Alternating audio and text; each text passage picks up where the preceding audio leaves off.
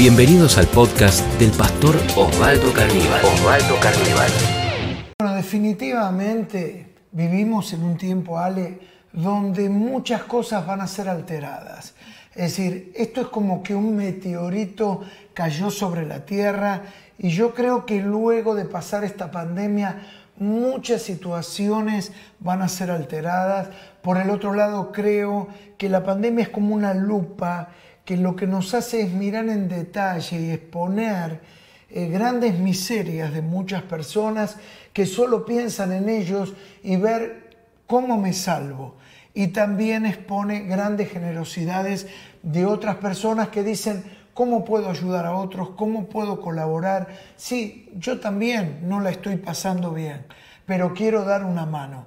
Me, da esa sensación. Sí, creo que definitivamente em, este tipo de situaciones expone todo lo bueno y todo lo malo, pero me gusta este balance, ¿no? Porque también hay muchas cosas eh, buenas, positivas, pero creo que también es una gran verdad lo que decís y es que em, hubieron cambios, hay cambios, pero que cuando volvamos vamos a volver a otra normalidad y que hay cosas que van a cambiar y que ya tenemos que estar preparados, porque si no eso genera mucha frustración tenemos algo en la cabeza y queremos repetir ese modelo y cuando nuestra realidad choca, nuestra realidad interna con la realidad de verdad, ahí es donde fracasamos y, donde nos frustramos, ¿no?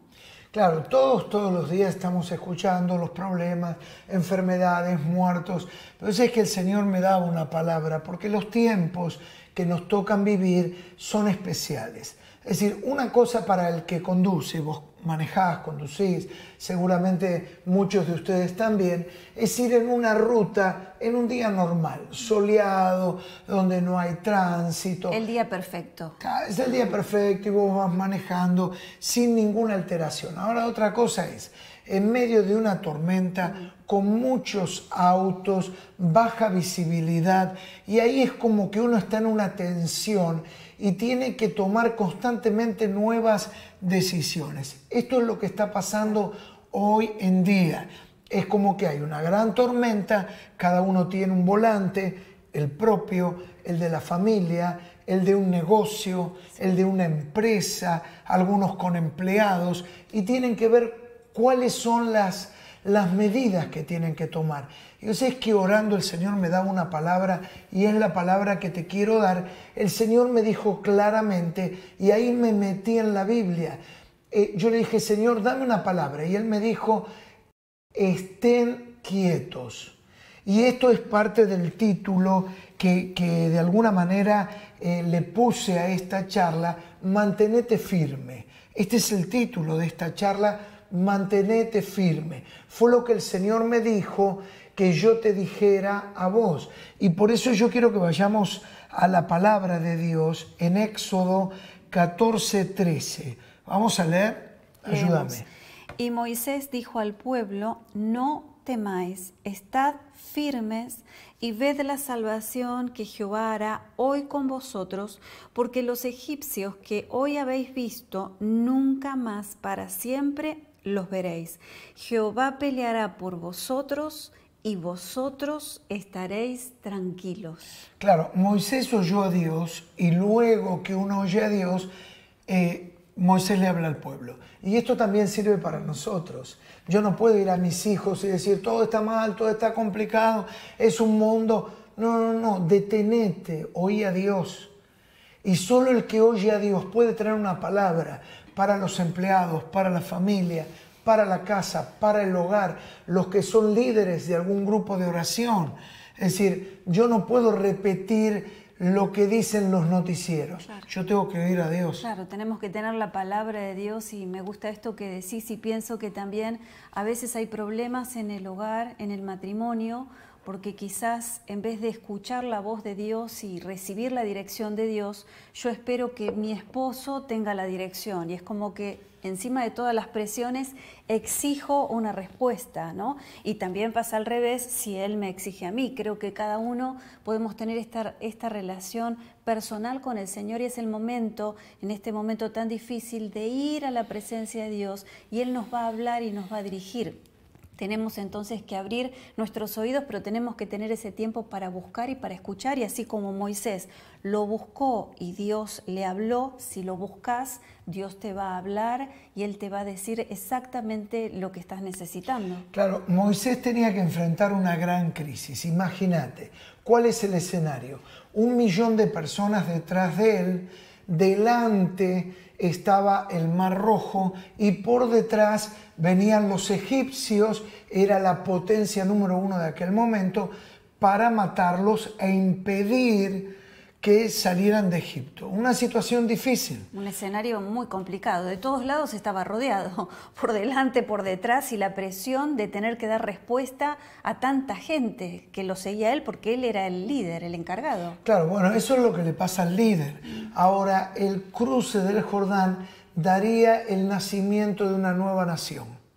Es decir, siempre que uno pase en medio de una crisis, eso da lugar al nacimiento de nuevas cosas. Y esta es parte de una palabra profética para vos. Si vos te afirmás en Dios, te mantenés firme, esta es la palabra, te mantenés firme, esto dará lugar al nacimiento de nuevas cosas que Dios hará en tu vida espiritual, en tu vida económica, en tu ministerio y en tu hogar. Amén. Esta es una palabra profética para vos. Mantenete firme, firme en Dios, como el que se aferra al volante en medio de un asfalto resbaloso. Mm. Tómate firme, está seguro, está confiado en Dios, Él no te va a abandonar. La dimensión de la crisis nos avisora la dimensión de la victoria. Mm. Es decir, lo proporcional a la dimensión de la crisis que te toque vivir así proporcionalmente será la dimensión de la victoria. Sí, guardan esa proporción, así que si estamos y si estás enfrentando graves problemas, grande va a ser la victoria que Dios te va a dar, porque guardan esa proporción. Y en este momento vas a comprobar, como decíamos antes, que Dios sigue siendo bueno, que Dios sigue obrando, que Dios hace milagros y que Él responde a tu necesidad, que no te abandonó, que no te dejó que Él está al lado tuyo, pero entonces prepárate. Tenés una tormenta grande, es muy grave la situación que estás viviendo, grande entonces va a ser la victoria que Dios te va a dar. Bueno, entonces la palabra es mantenerte firme y lo primero que Moisés recibe de Dios y le dice al pueblo es no temáis. Es decir, ¿por qué yo me pregunté? Dios empieza por el temor. ¿Será que nos conoce demasiado? Me parece, que sí, me parece que sí, porque cuando todo el escenario comienza a cambiar, a uno le genera, lo primero es la inseguridad, y cuanto más se mueve todo, mayor la inseguridad. Entonces creo que nos conoce muy bien y es por eso que antes que nada nos dice, no tengas temor. Te levantás por la mañana y decís, ahora, el día que tengo por delante, no tengas miedo, no tengas temor, voy a estar al lado tuyo en todo este día, te voy a acompañar, te voy a ayudar, pero creo que nos conoce demasiado el Señor. Y hace un tiempo atrás, eh, unos meses atrás, estuvimos durante mucho tiempo, Dios nos había dado una palabra específica para nosotros y fueron muchas reflexiones acerca del temor, donde Dios nos decía que no teníamos que temer Creo que el Señor nos estaba preparando para este momento, no lo sabíamos, el Señor nos estaba preparando, pero creo que es una palabra que nos viene tan bien, no tengamos temor. Claro, el vivir pendiente de las noticias y constantemente un noticiero, si te ha pasado a hacer zapping o abrir diferentes páginas digitales, te das cuenta que las noticias se repiten. Y esto lo que hace, mira lo que el Señor me mostraba, establecer una cultura de miedo hay una cultura de miedo que se está estableciendo y que es la cultura dominante que, que apela a la imaginación.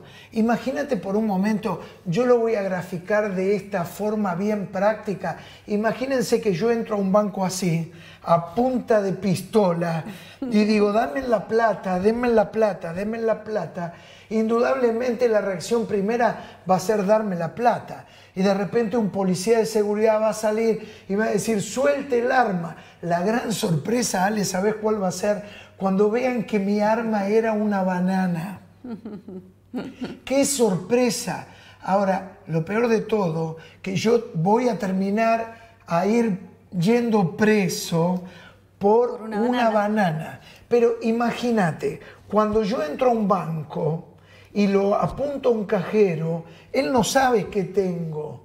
¿Y, ¿Y qué se va a imaginar? que esto es un arma. Sí, por eso vos apuntaste y yo levanté las manos, es decir, la imaginación, eh, las experiencias previas nos preparan y nos dicen, esto es un asalto, entonces me tengo que proteger. Es como que no sé en realidad qué tiene ahí o cuál es su intención, pero la primera reacción es que yo me imagino lo peor, el peor escenario y me da mucho temor, me da miedo. Ahora, yo sé que estarás pensando, ¿y qué me quiere decir, pastor?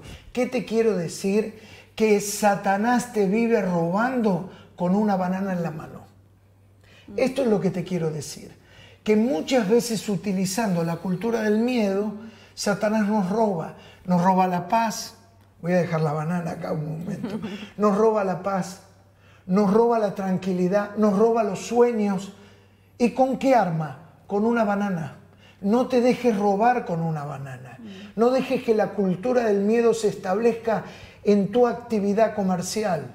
No dejes que la cultura del miedo se establezca en tu familia, en tu hogar, en tus hijos. Yo creo que tenemos que decir basta. Sí, tal cual. Hay que de una vez por todas pararse y decir, bueno, esto llega hasta acá y digamos intencionalmente, porque si no vamos siendo movidos, no nos damos cuenta, inconscientemente son movidos nuestros principios porque tenemos fe, pero vemos reiteradamente las mismas noticias, porque a veces son las mismas, las ves acá, las ves allá, las volvés a ver y es como que se multiplican en tu cabeza un escenario trágico, eh, pero creo que en un momento uno tiene que decir, bueno, esto hasta acá, basta. Yo en muchas oportunidades he dicho basta y me lo digo fuertemente, porque es como que me tengo que llamar la atención. No es que digo, bueno, tengo que dejar de pensar. Muchas veces, quizás este, alguno, si me habrá escuchado, por lo general estoy sola, pero digo, basta, Alejandra, esto no se piensa más, ¿no? Y es como que siento que le pongo un límite, pero creo que tenemos que tener la cultura de la confianza y no la cultura del temor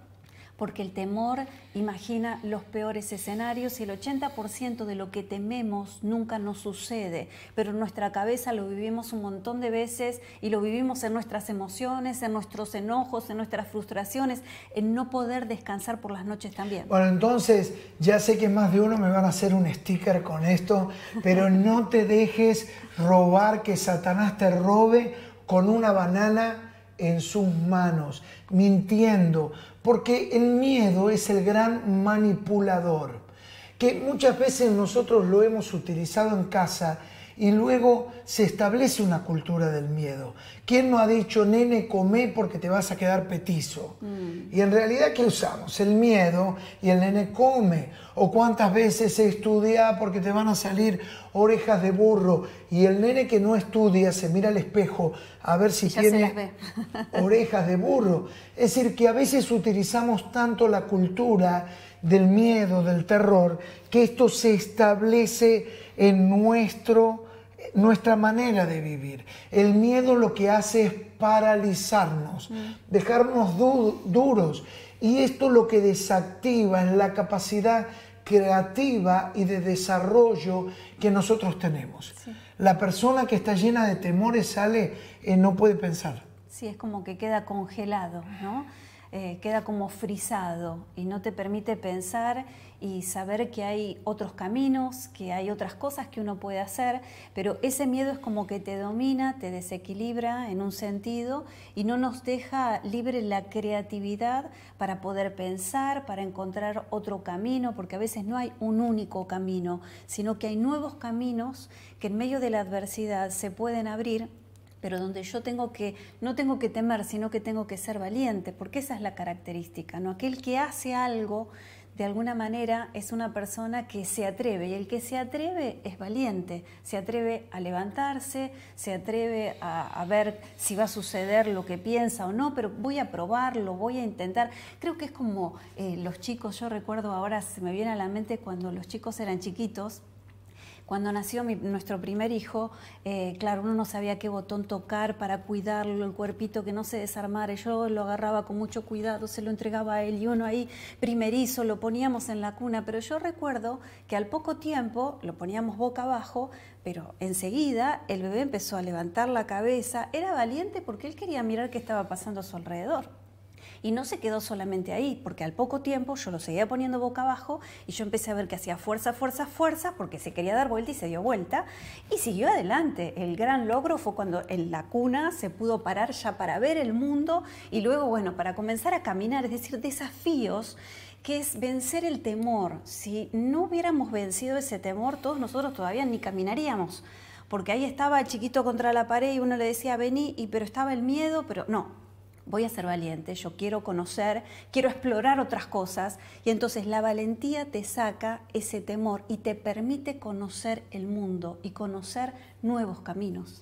Bueno, algunas frases que me anoté para que las guardes, que el miedo paraliza las rápidas reacciones que se necesitan tener en una crisis. También que el miedo lo que hace es distorsionar las realidades, algo que es una realidad, del miedo construye un gran fantasma y la persona que teme queda bloqueada en su capacidad de desarrollar y algunas más. La creatividad se desarrolla en un ambiente positivo, no en medio del pesimismo. Entonces me gustaría que escuchemos un testimonio, yo se lo pedí a Ezequiel, porque Ezequiel, un emprendedor, él, lo primero que le pasó fue la capacidad de paralizarse, no saber qué hacer, pero luego desarrolló la capacidad y nos contaba esto.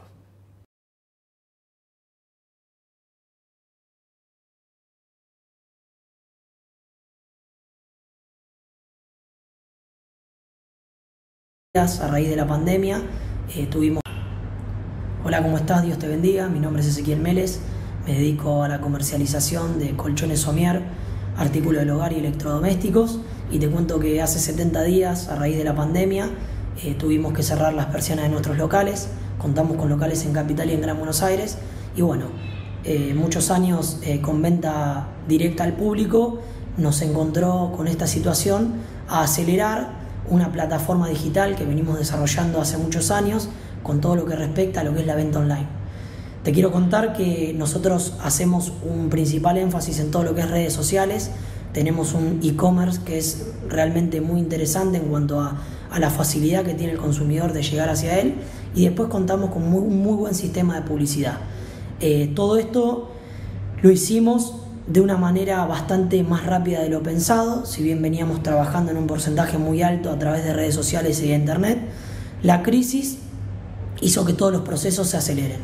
Pero te quiero contar, si tenés un comercio, una fábrica o una empresa y estás viendo de qué manera podés hacer, te, comento que es un tiempo de oportunidades. El Señor nos dotó de estrategia, nos dotó de sabiduría para poder enfrentar un tiempo de crisis.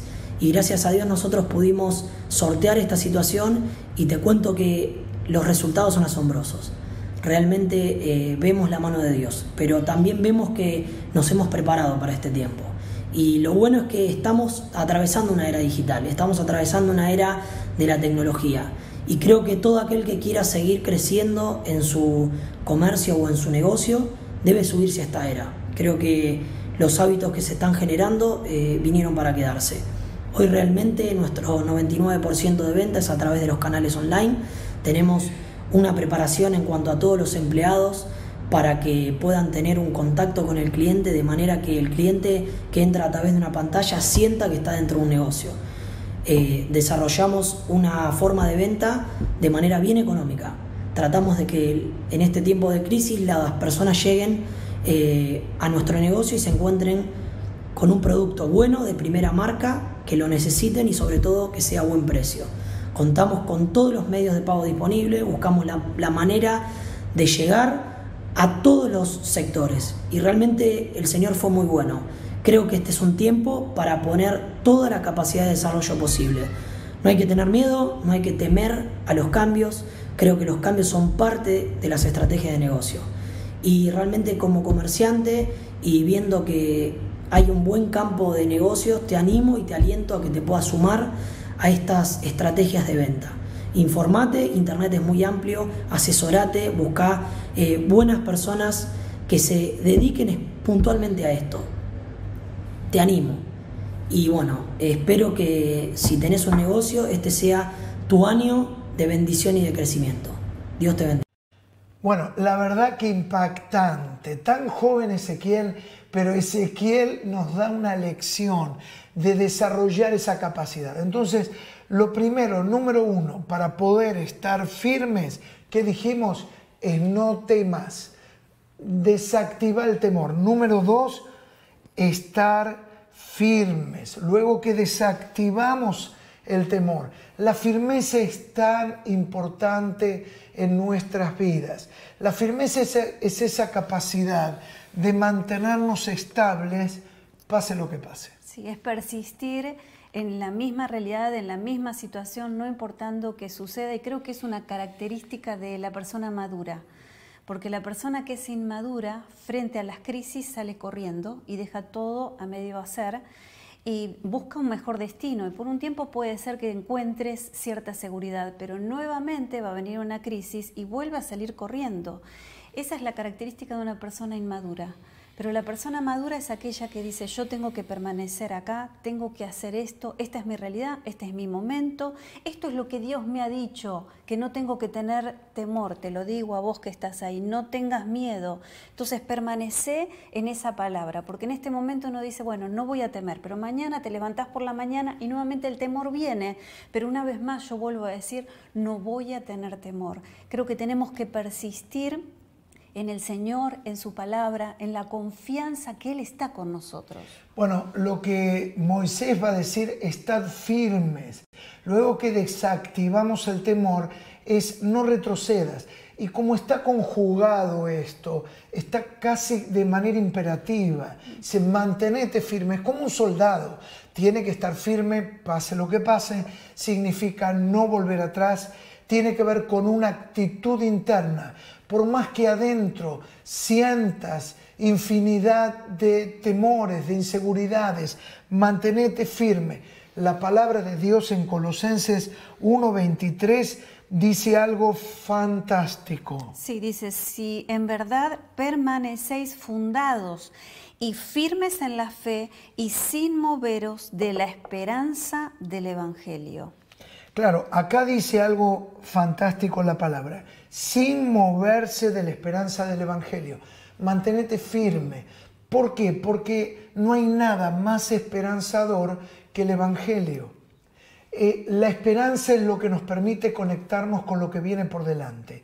Sebastián, nuestro hijo, hizo una encuesta donde más de mil personas participaron y todas ellas creyentes, y la virtud más destacada en la encuesta, Ale, fue la esperanza que provee el Evangelio. Por eso mira lo que dice Pablo. Pablo dice, mantenete firme sin, moverte de la esperanza del Evangelio. Mm. Porque recordemos, para cerrar eh, esta segunda idea, Evangelio significa buenas noticias. En medio de un mundo donde todo es negativo, donde todo es pesimista, donde todo son cuentas que suben y muertes, nosotros podemos decir, tenemos esperanza porque Jesucristo está con nosotros.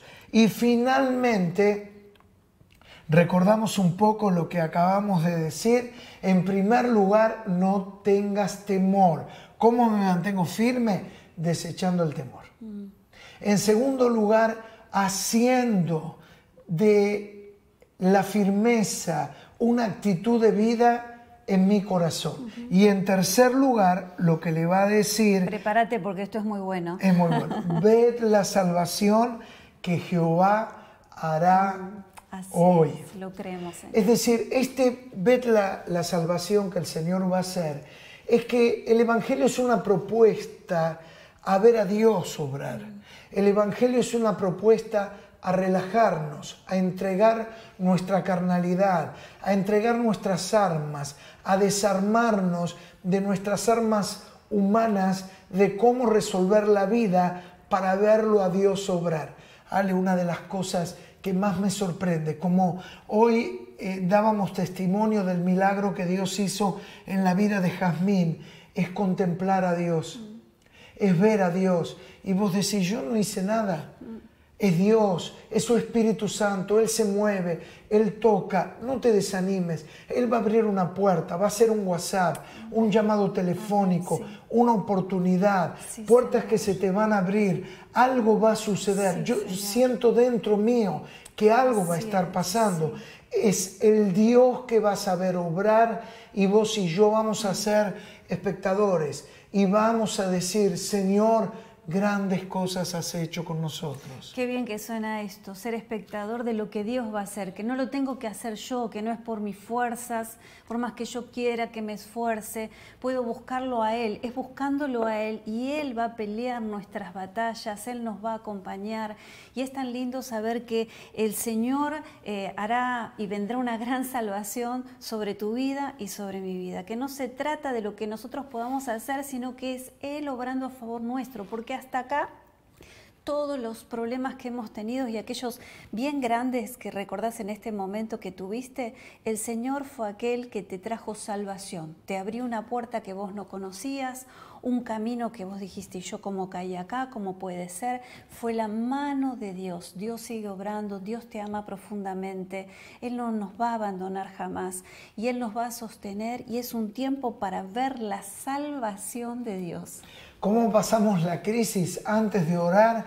Bueno, en esta palabra de Éxodo 14, donde Dios le habla a Moisés, Moisés al pueblo y les dice, no temáis. Alguno que se conectó ahora dice, ¿qué hace Osvaldo con la banana? ¿Le falta potasio? No, porque dije, no dejes que Satanás te robe con una banana en el bolsillo nos vive romando con mentiras. Te vas a quedar solo, vas a ser infeliz, no vas a poder pagar las deudas, no vas a levantar cabeza.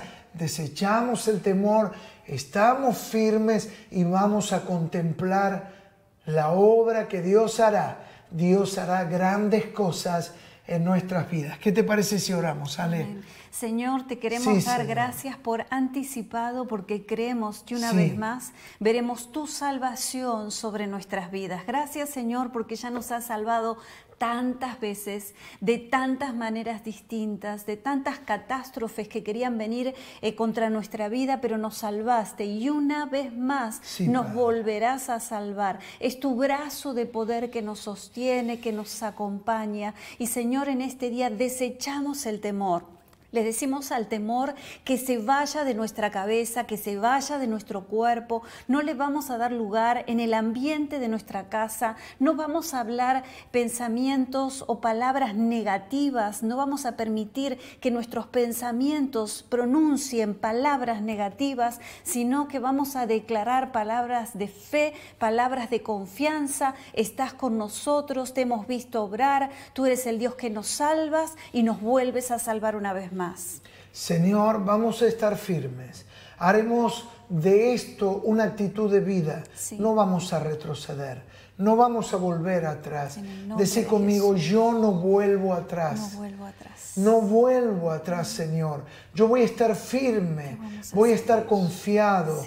No vuelvo atrás. Y Padre, nos preparamos para ver una gran obra de tu Espíritu Santo. obra obra ahí en el hospital, obra en la fábrica, obra en el negocio, obra en las ventas, obra en las ventas por internet, obra Padre en cada familia, en cada hogar, obra. Señor, que en esta semana veamos los milagros que nunca vimos, veamos el obrar de tu Espíritu Santo, recibamos ese llamado que nos abrirá más que una puerta, un portón para nuevos negocios. Señor, lo creemos y lo declaramos en el nombre del Padre, del Hijo y del Espíritu Santo. Amén. Nos preparamos a ver grandes cosas que el Señor hará con nosotros. Si este podcast fue de inspiración para tu vida, te invitamos a compartirlo en tus redes sociales. tus redes sociales. Recordá que podés seguir al pastor Osvaldo Carníbal en Instagram, Facebook y Twitter.